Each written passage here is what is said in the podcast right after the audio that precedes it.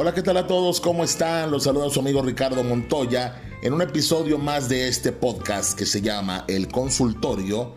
Hoy vamos a hablar de un tema eh, que para muchos puede ser controversial, pero la verdad es que ha dejado de ser tan controversial el intercambio de parejas. ¿Cuáles son los beneficios? ¿Cuáles son las desventajas? Dime, ¿tú te atreverías a formar parte de un intercambio de parejas? ¿Estás listo para eso? ¿O sientes que no es lo tuyo? Para muchos es una decisión controversial, es algo que es poco agradable, pero para otros es diversión, es salir de la rutina a través de esto que se conoce como swinging. Entonces, a diferencia de una orgía, la práctica del swinging o los, los swingers requiere de la intervención de una pareja estable. Esta pareja puede ser activa o pasiva y entra como actor o como espectador. Así es, a diferencia de una orgía en la que cualquier persona puede ser partícipe independientemente de que tenga o no tenga pareja. Entre estas personas el momento de placer no se extiende más allá del tiempo en el que se vive el sexo, mientras que en el caso de una pareja estable, pues cada encuentro sirve para que construyan sus fantasías, para que vivan sus emociones, para que sumen cosas a esa intimidad que tienen como pareja. Y pues vivan eso que quieren vivir, eso que piensan que les va a causar mayor placer. Los swingers afirman haber superado cosas como los celos, como el adulterio, como la falta de confianza, su búsqueda principal son las fantasías compartidas en parejas. Son fieles, según ellos, son fieles, pero no viven en monogamia. Así es, son fieles pero no monogámicos. Entonces, los swingers normalmente plantean este tipo de relación por medio de códigos acordados y bien definidos. Así es, hay un código de comportamiento de qué hacer y qué no hacer. Lo cierto es que el intercambio de parejas ya no es un tabú como antes, ya se sabe, aunque bueno, sigue siendo relativamente clandestino, pero se sabe que existe, antes ni siquiera conocíamos el término swinger o, el tema de intercambio de pareja era algo así imposible de pensar, ¿no? Pero ¿de qué se trata? Como su nombre lo indica, el intercambio de parejas es un estilo de vida sexual en el que las parejas deciden justamente eso, tener un intercambio. Tú me das a tu pareja, yo te doy a mi pareja para tener sexo o actividades relacionadas con el sexo. Pero tampoco es tan sencillo. Ajá, no es así como que simplemente voy a elegir una pareja y ya. Se requiere, como mencionábamos, un protocolo que incluye ciertas cosas que los swingers conocen y hoy en día hay muchísimos lugares, es más, hay lugares en los que se organizan eh, fiestas, fiestas swingers, sobre todo en países como Europa y Estados en países de Europa y, en Estados Unidos se realizan eh, fiestas con grandes escenarios para realizar este tipo de, prácticas, ¿no? Creo que aquí en, países como México, como nuestro país, todavía es un poquito más, más complicado, un poquito más castigado y todavía se maneja un poquito más por redes sociales, con un poquito de clandestinidad. Eh, los encuentros son requieren un, poquito más de, de, hacerse bajo el agua, ¿no? Sin embargo, se siguen respetando los protocolos. Ajá. Cada pareja que decide ser swinger llega hasta donde ellos quieren. Y esto incluye desde la seducción hasta el sexo en sí. En todo caso, algo que sí podríamos decir de manera general en los swingers es que les encanta y les excita ver cómo las otras parejas miran a la suya, la desean o cómo tienen relaciones sexuales con su pareja. De ahí parte todo esto, ¿no? De, esta observación también. Ese, ese es el paso número uno en el intercambio de parejas observar cómo tu pareja es el centro de deseo de otra persona. Hay otras cosas que se pueden hacer eh, eh, en, los encuentros swingers. Se permite besos, caricias, eh, sexo oral, penetraciones, dependiendo a, qué nivel quieras llevar el, el intercambio, ¿no? Hay niveles, hay niveles entre los swingers. Entonces, ¿qué se requiere? ¿Qué características? ¿Todos pueden ser swingers? Yo creo que no. Yo creo que no todos están listos emocionalmente ni culturalmente para, para realizar estas prácticas. Aunque tengan como el interés, puede, ser, puede llegar a ser bastante difícil. En todo caso, lo más importante para poder hacer un intercambio de parejas es respetar el acuerdo que hayas hecho con tu pareja. Se puede llegar hasta el punto que quieran, siempre y cuando respeto y estoy de acuerdo con lo que se hace. Y eso es bien importante, señores, porque si tú planteas cinco, puntos a respetar en un encuentro swinger con tu pareja y, una de las partes lo rompe, puede llegar a ser bastante incómodo para, para el otro. Entonces ahí ya deja de ser divertido y empieza a convertirse en algo que se sufre. Ajá. Es por esto que tener una relación abierta no es tan sencillo como muchos creen, porque le termina doliendo a una de las partes. Se necesita muchísima madurez emocional, responsabilidad, respeto y amor entre la pareja para no afectar la relación. Y es que ya entrados en calor, y entrados en ganas y con el instinto a flor de piel, las cosas se pueden salir de control si no eres lo suficientemente responsable para entender que hay reglas en ese encuentro. Así es. Las leyes irrompibles del intercambio de parejas son nunca romper las reglas que se han pactado con la pareja. Pensar siempre en que el otro esté bien y se esté sintiendo bien. Nunca llevar lo que pase en la noche swinger o en el encuentro swinger a otro terreno. No olvidarte del placer del otro y no olvidarte de que el disfrute, de que el goce es mutuo, debe ser para los dos. Así que eso es algo bien importante. No, esto no es algo que se pueda hacer sin tu pareja. Pero muchas personas luego lo entienden mal. O sea, los encuentros swingers son justamente para la observación, para que ambos disfruten. Pero si ya cada quien está buscando disfrutar por su lado, eso ya no es ser swinger, eso ya es ser infiel. Así lo entendería. O pongamos que vives en una relación eh, en, la, que no eres eh, monógamo, pero ya no podemos hablar entonces de swingers. ¿Por qué?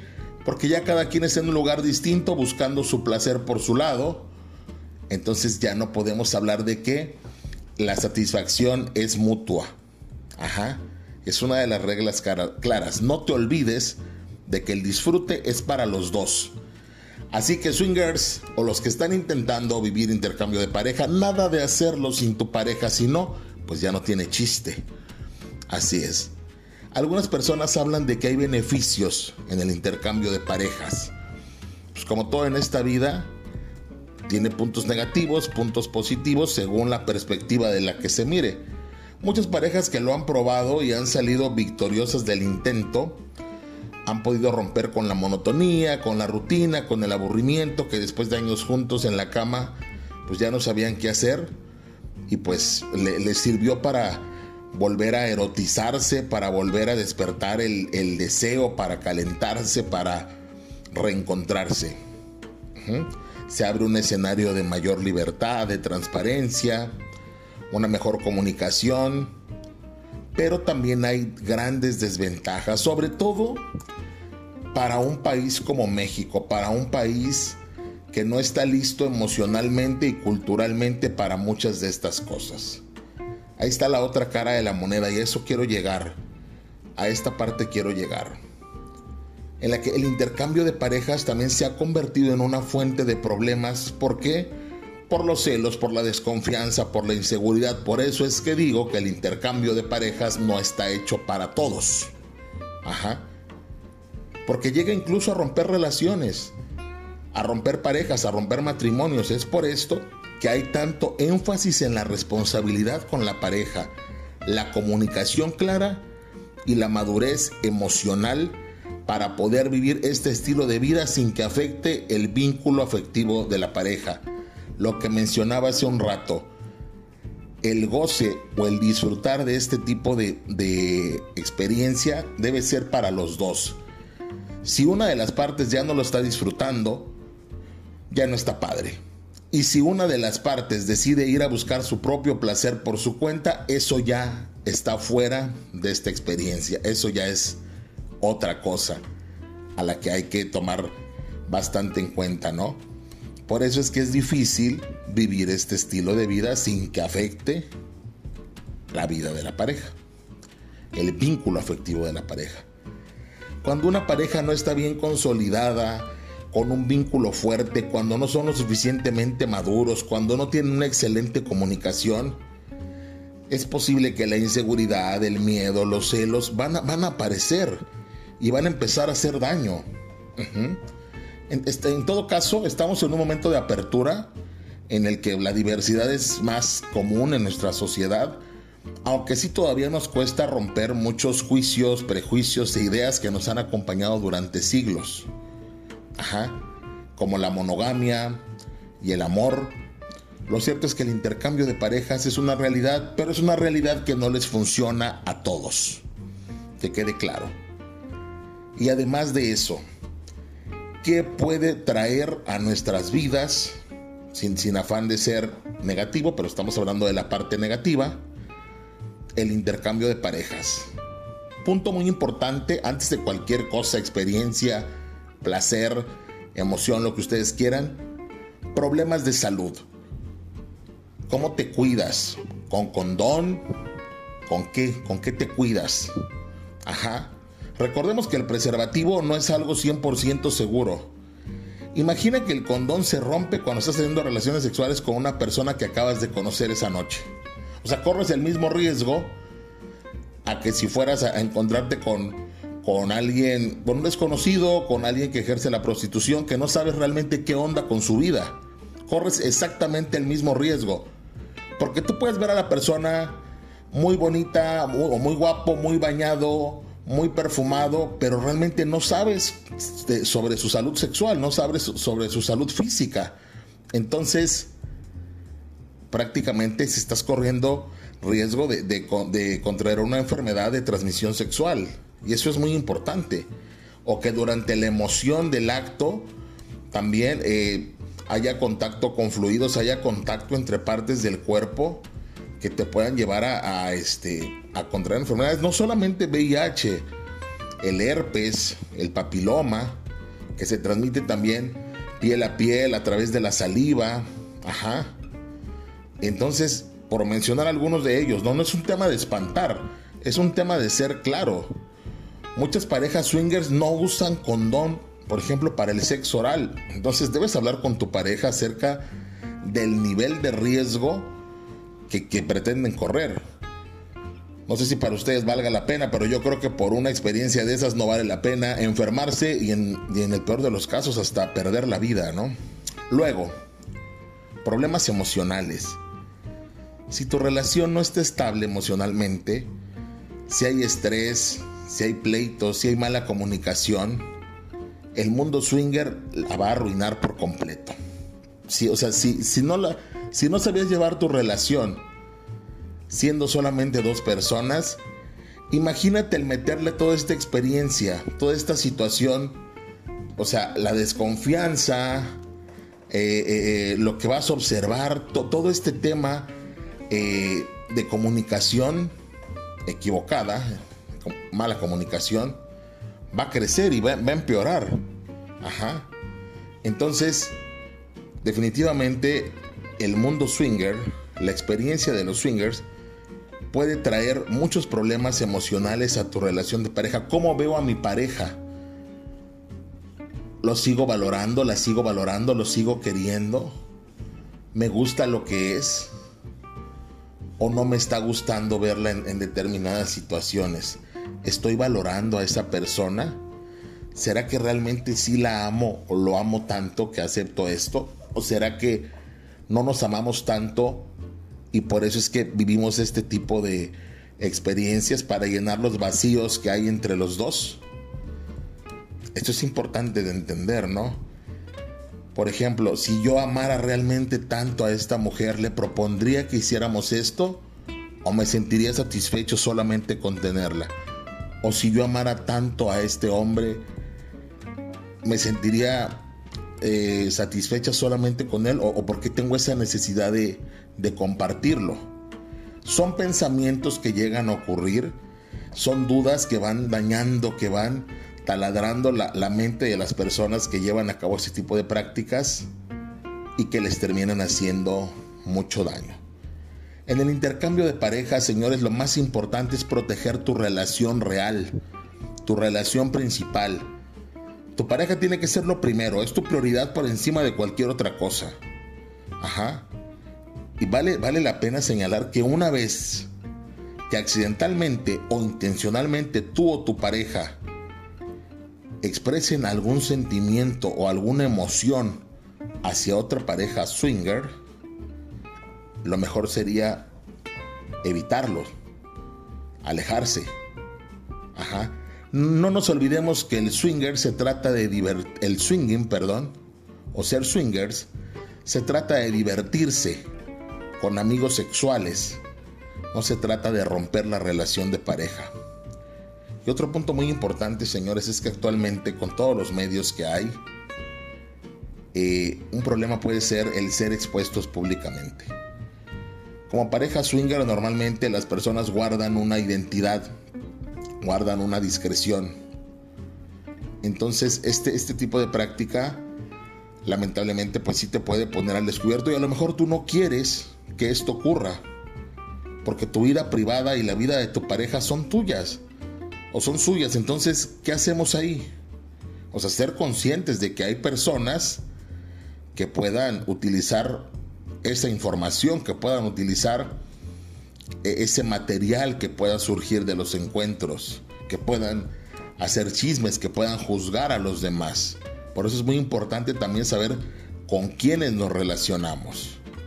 Para muchos el ser expuestos puede ser una situación muy complicada, por eso se debe ser muy inteligente y muy precavido para evitar que esto se extienda, sobre todo pues si tú lo estás viviendo de una manera muy privada y muy en pareja.